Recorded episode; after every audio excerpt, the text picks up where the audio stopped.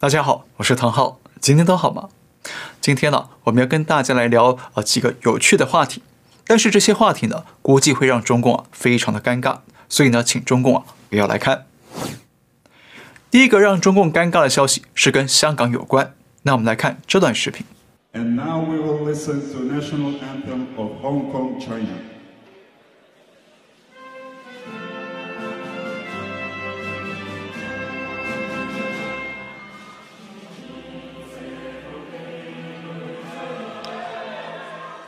这是二月二十八号在波士尼亚举办的世界冰球锦标赛。那当大会要播出香港的国歌的时候，再次播成了二零一九年香港反送中的代表歌曲《愿荣光归香港》。那尴尬的是啊，这种状况呢已经不是第一次发生了。在去年十一月，韩国举办亚洲七人橄榄球比赛的时候，就率先的把《愿荣光归香港》当成香港国歌来播放。引发北京跟港府的错愕与不满。那接着，十二月在迪拜举行的亚洲经典举重锦标赛又重演同样的戏码。Ladies and gentlemen, please rise for the national anthem of Hong Kong.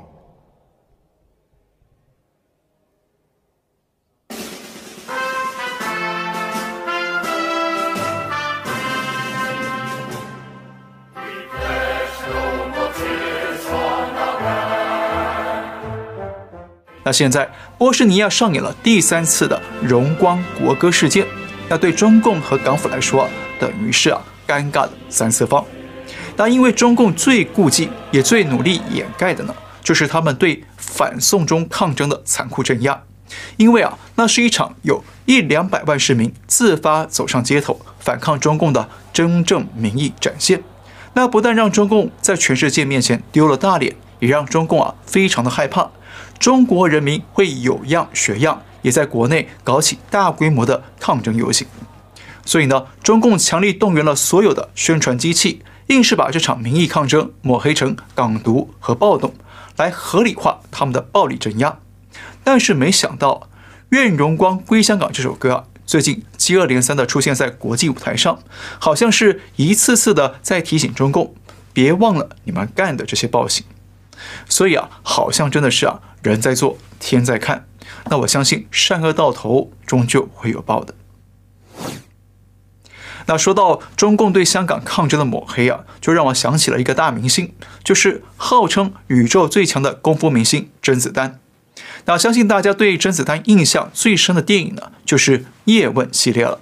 我要打十个，对不对？但是很多人可能不知道，甄子丹也在今年的一月正式出任了中共的政协委员。那最近，甄子丹在接受外国媒体访问的时候呢，他批评说啊，包括 BBC、CNN 等西方媒体呢，永远不会报道中国真实的一面。他说，不管是高速公路、建筑的发展，还是生活方式的便利，那些国家和中国比都差远了。那甄子丹还被记者问到了香港的反送中抗争，他说，那不是抗议，是一次暴动。好，很明显啊。甄子丹的言论呢，是典型的爱国派，但是啊，我们也可以理解啊，在中国现在啊这么高压的政治环境里头啊，如果哪个演艺明星不把自己打造一个啊爱国的人设，那基本上啊就没法生存了，就只能跟我一样来做自媒体了。只是呢，有一点呢挺重要的，就是呢，我们不清楚甄子丹到底是爱中国呢，还是爱中共呢？这两个是非常不同的概念。因为啊，我们讲过很多次了，中国不等于中共，那中共呢也代表不了全体的中国人。而且呢，如果你真的爱中国的话，那就应该起来反对中共。为什么呢？因为中共建政七十几年来，就是一直靠着迫害人民、剥夺人民来维持政权，来赚取权贵集团的利益，对不对？所以呢，如果甄子丹真的是爱中国，那我觉得很 OK，没问题啊。毕竟他本来就是中国出生的。但是呢，如果他是爱中共啊，那就不太 OK 了，而且呢，会非常尴尬。为什么？因为啊，让甄子丹大红大紫的角色是叶问，而叶问本人呢，当初是个不折不扣的反共人物。叶问啊，不但是当年的国民党特工，他官阶是国军上校。而且据说啊，他还曾经是清剿共产党的佛山大队书记。那叶问呢，是直到一九四九年，中共见证了不得不逃离大陆，前往香港去避难，不是像电影说的那样，是被日军迫害才逃到香港。因此呢，甄子丹呢是靠着饰演这位反共的咏春大师而爆红。那如果甄子丹爱的不是中国，而是中共，那不正好是虚构电影与真实人生的最大矛盾吗？那不知道叶师傅在天之灵会怎么想呢？那我们这里啊，不是批评甄子丹，而是借着这个机会提醒大家，不要被中共的党国不分给骗了，要好好的思考弄清楚，爱中国不等于是爱中共，而且中共啊，正是那个迫害中国最严酷的人，那中共才是最反华的政权。好，下一个消息呢，我们来关心中国的经济民生。那这两天啊，我看到一个消息啊，是啊，挺震惊的。就是南京有一家大学要招聘两位图书馆管理员，但是月薪很低，只有一千八百块人民币。但没想到却来了两千人要报名应聘，这表明什么呢？表明了中国目前的经济啊非常的不景气，就业市场更是高度的内卷和紧缩。那更糟糕的是，中共官方啊去年公布的青年人口失业率已经逼近百分之二十了。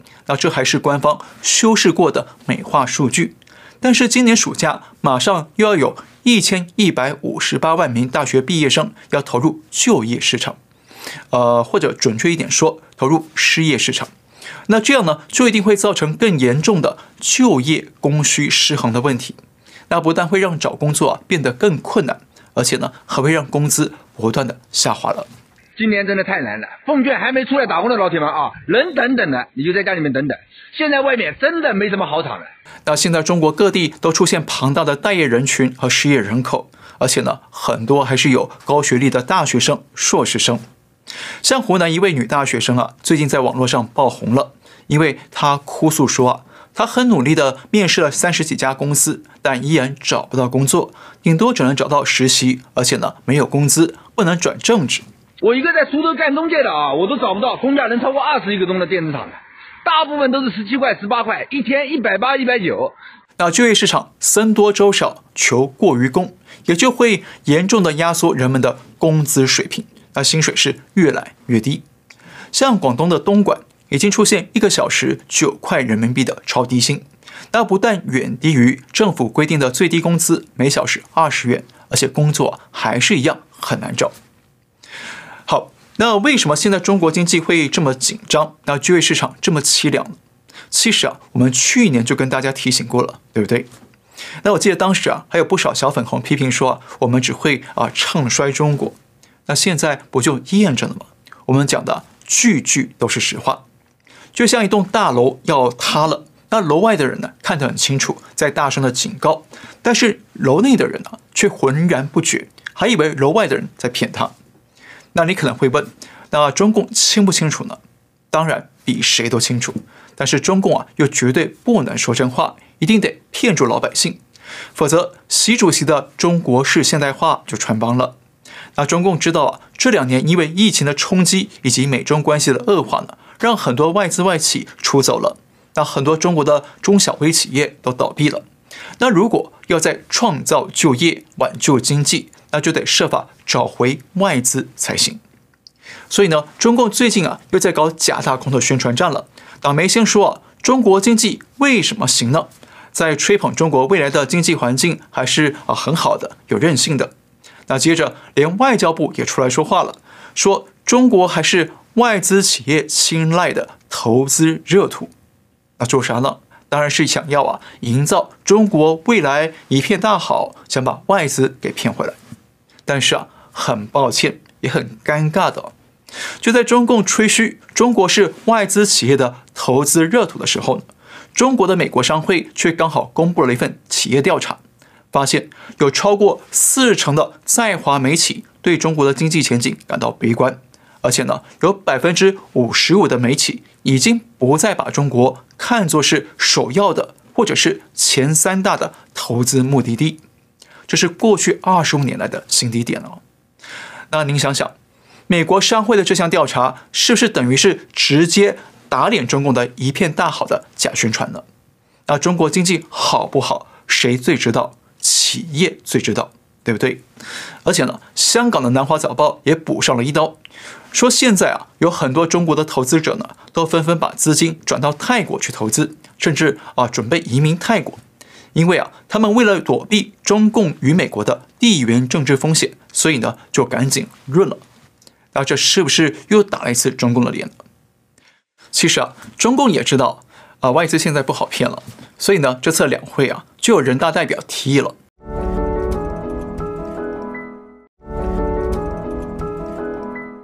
要解决失业问题，可以把一千一百多万的大学毕业生引导到农村去务农，去当所谓的高素质农民，很可笑，对不对？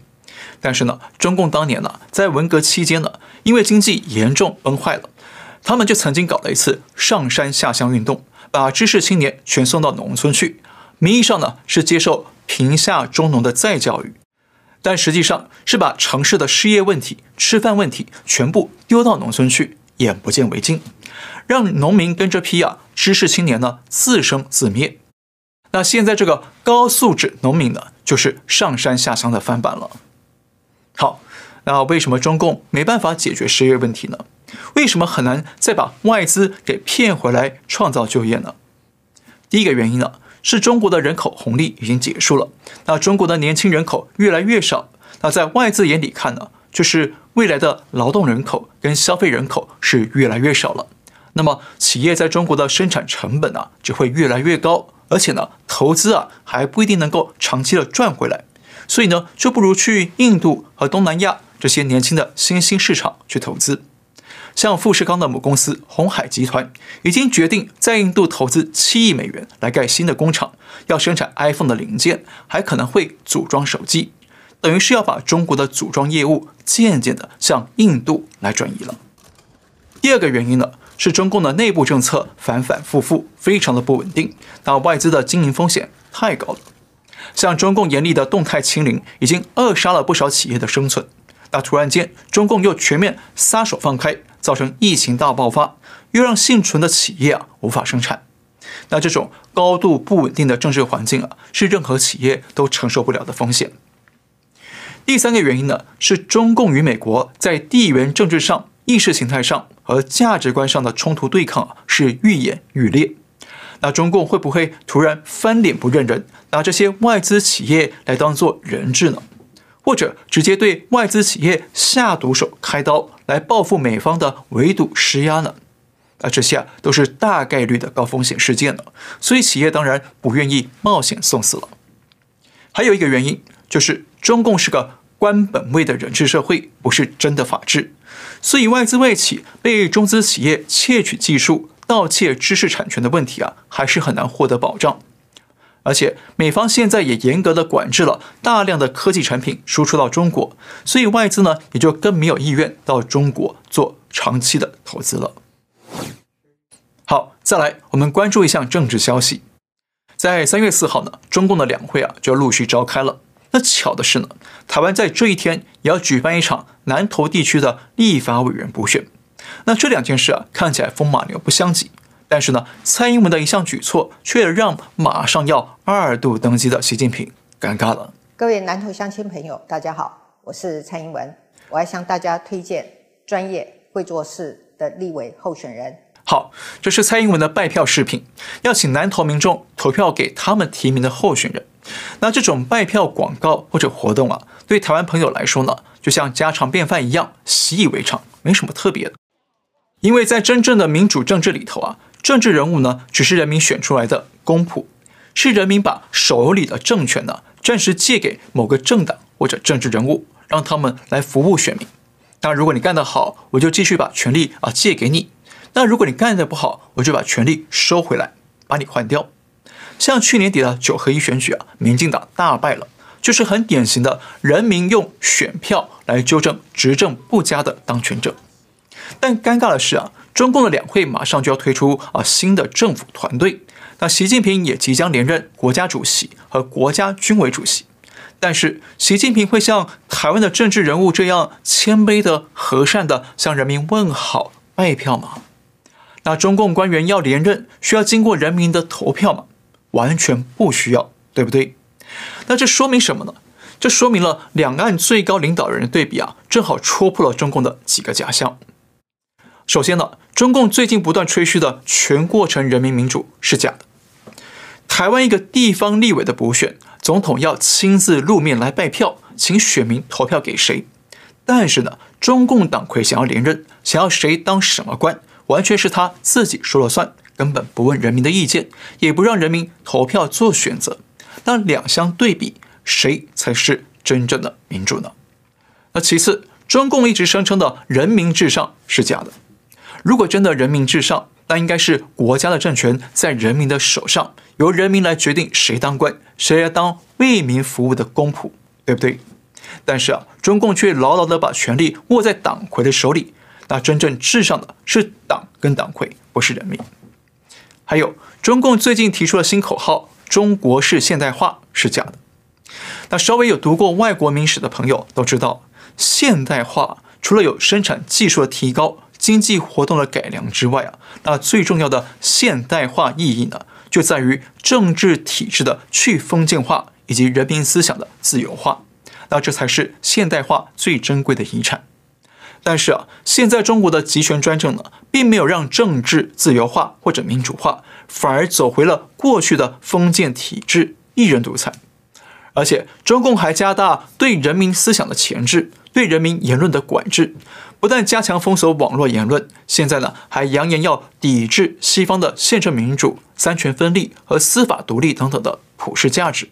那说白了，所谓的中国式现代化呢，是中共集权控制的先进化，但却是啊中国社会的再封建化以及中国人权与自由的倒退化。好，我们休息一下，来看一段影片。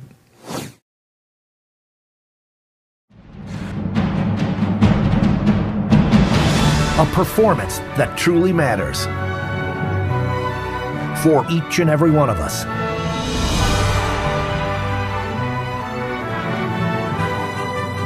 This is what you've been waiting for.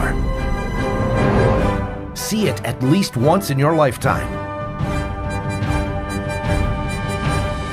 Get tickets now at shenyun.com. 这几天啊，有好几位台湾的朋友跟我说：“怎么办？神韵到处都爆满，票都卖完了，怎么办？”啊，对啊，那所以现在就应该明白了吧？为什么我在两个月前就开始提醒大家神韵演出的事？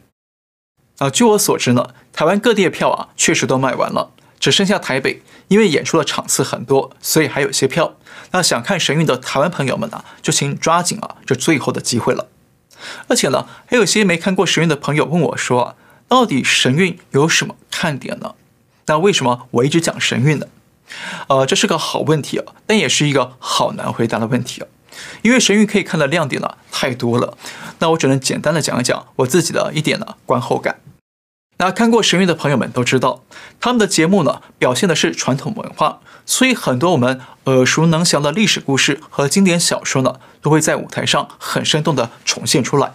比方说《三国演义》《西游记》《水浒传》等等。那这些书本上的故事呢，就直接在舞台上演出来了，让我们不只可以看到、听到，还可以呢沉浸式的体验到啊这些故事背后的寓意和内涵。所以很多人都说，看神韵就像穿越时空隧道一样，一次就看了几千年的历史故事，而且很寓教于乐，很有收获。再来，神韵主要是用舞蹈来表演，那包括了古典舞、民族舞和民间舞。还有很多啊，已经失传的宫廷舞蹈都可以在神韵里头看到。那再搭配他们非常考究的服饰和色彩美学，就让整个演出看起来是非常的恢宏大气。而且神韵还有一整个交响乐团在现场伴奏音乐，那音乐跟舞蹈很完美的结合在一起啊，就让人觉得呃视觉、听觉啊都很享受。所以很多人都说过啊。看神韵是古代帝王才有的享受，而且呢，几乎所有人去看神韵的，都会被他们的动态天幕给震撼到。那个巨大的天幕啊，上面有立体的 3D 动画，可以表现变化万千的景象，从天上到人间。而且舞台上的人物又跟天幕很巧妙的互动结合。那这个听说是啊，神韵的独家专利技术哦。所以很多东西方的观众都说，神韵的天幕出神入化，是独一无二的大制作。当然了，神韵还有很多亮点呢，我们没法讲完。比方说，有的人会觉得有一种啊身心被洗涤的感觉，觉得很舒服。那有的人呢，从节目里获得人生上或者工作上的启发。那我就是这样。还有很多人说，他们感受到剧院里头有很特殊的能量等等啊。而且呢，神韵还是每年一套全新的节目，都不会重复。那这在美国的百老汇和伦敦的 West End，还没有哪个艺术团能够做到这一点。所以我觉得，不论是台湾的朋友，还是世界各地的朋友们，如果有机会呢，都值得去看一场神韵。那当您进了场啊，说不定会有意想不到的收获。好，今天就聊到这里，感谢您收看，我们下次再会了。